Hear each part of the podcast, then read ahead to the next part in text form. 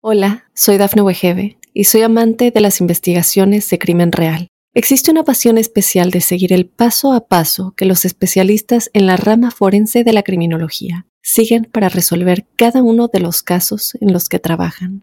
Si tú, como yo, eres una de las personas que encuentran fascinante escuchar este tipo de investigaciones, te invito a escuchar el podcast Trazos Criminales con la experta en perfilación criminal, Laura Quiñones Orquiza en tu plataforma de audio favorita. Estas son las informaciones más importantes hasta el momento.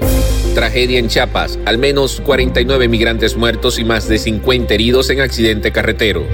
Guatemala lamenta tragedia de migrantes. Aprueban voto para residentes hispanos en New York.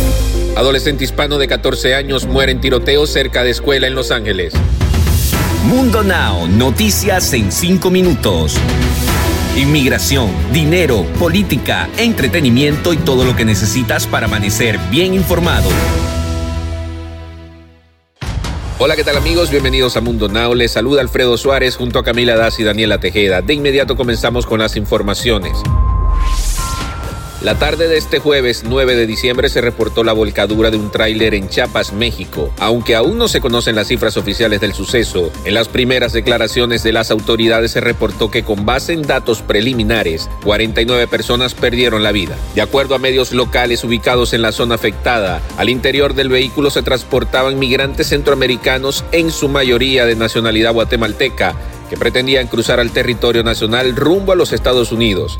Sin embargo, el tráiler perdió los frenos y provocó el fatídico accidente en donde se notificaron alrededor de 45 heridos. En el lugar, varios niños también resultaron lesionados, algunos de ellos que viajaban con sus padres y otros sin acompañantes. El chofer del tráiler se dio a la fuga.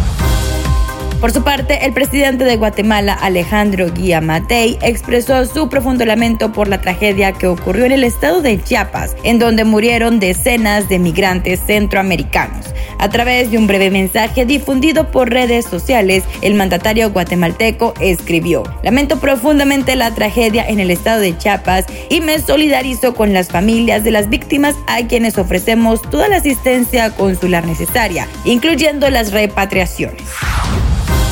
El Consejo Municipal de la Ciudad de Nueva York había votado a favor de un proyecto que beneficiaría a miles de residentes hispanos en el estado. El propósito es otorgar el derecho al sufragio a quienes tienen la conocida Green al igual quienes tienen permisos de trabajo, y su voto será igual de válido que los demás. Las personas que podrán votar también son las acogidas al programa de acción diferida para los llegados en la infancia o mejor conocidos como Dreamers, y los inmigrantes que se benefician del estatus de protección temporal. Aunque hay otros estados y ciudades que ya han tomado dicha iniciativa, esta se ha tornado como una votación histórica para Estados Unidos.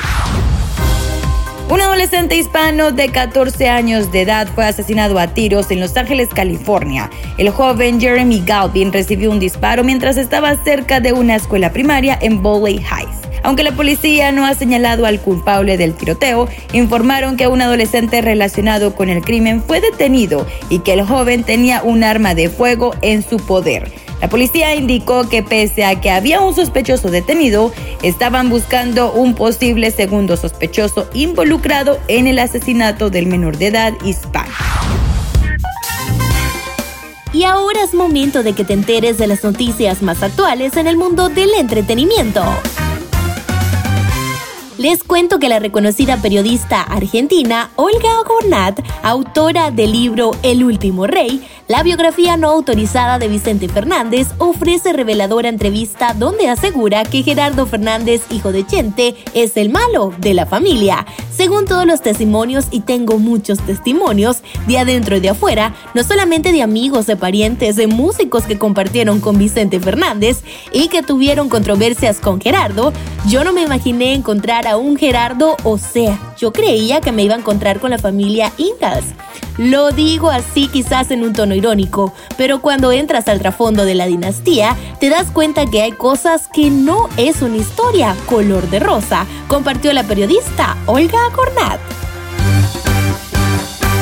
En otras noticias, todo un escándalo se armó luego de que la cantante Olga Tañón asegurara que la actriz y conductora puertorriqueña Adamari López se realizó cirugía de balón gástrico y aunque la chaparrita ya había mandado un contundente mensaje, parece que no quedó conforme y volvió a mandar otra indirecta. En un video de apenas unos cuantos segundos, la boricua baila ritmo precisamente de un tema musical de Olga Tañón y enfatiza la frase que digan lo que quieran de mí. No hubo necesidad de que la conductora del programa hoy día dijera algo más, aunque más tarde volvió a mandar otra indirecta.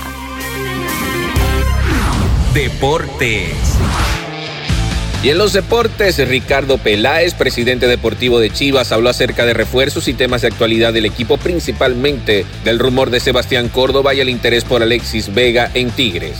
Cualquier jugador que sea mexicano que tenga potencial, que tenga fortaleza, que nos mejore, pero sobre todo que quiera venir a Chivas es opción. Cualquier jugador mexicano que nos venga a fortalecer es una opción para Chivas acerca del jugador del América. Del tema Alexis Vega fue cuestionado un par de veces sobre eso, pero aseguró que no solo se trata de él, sino que cualquier futbolista actual en Chivas puede salir sin problema. Y para despedirnos te dejamos como siempre con una frase de Mundo Inspira. El 80% del éxito se basa simplemente en insistir. Recuerda que puedes ampliar estas historias y muchas más al ingresar a www.mundohispánico.com. Les informa Camila Daza, Alfredo Suárez y Daniela Tejeda. Nos escuchamos en la próxima. Hola, soy Dafne Wegebe y soy amante de las investigaciones de crimen real. Existe una pasión especial de seguir el paso a paso que los especialistas en la rama forense de la criminología siguen para resolver cada uno de los casos en los que trabajan. Si tú, como yo, eres una de las personas que encuentran fascinante escuchar este tipo de investigaciones, te invito a escuchar el podcast Trazos Criminales con la experta en perfilación criminal, Laura Quiñones Orquiza, en tu plataforma de audio favorita.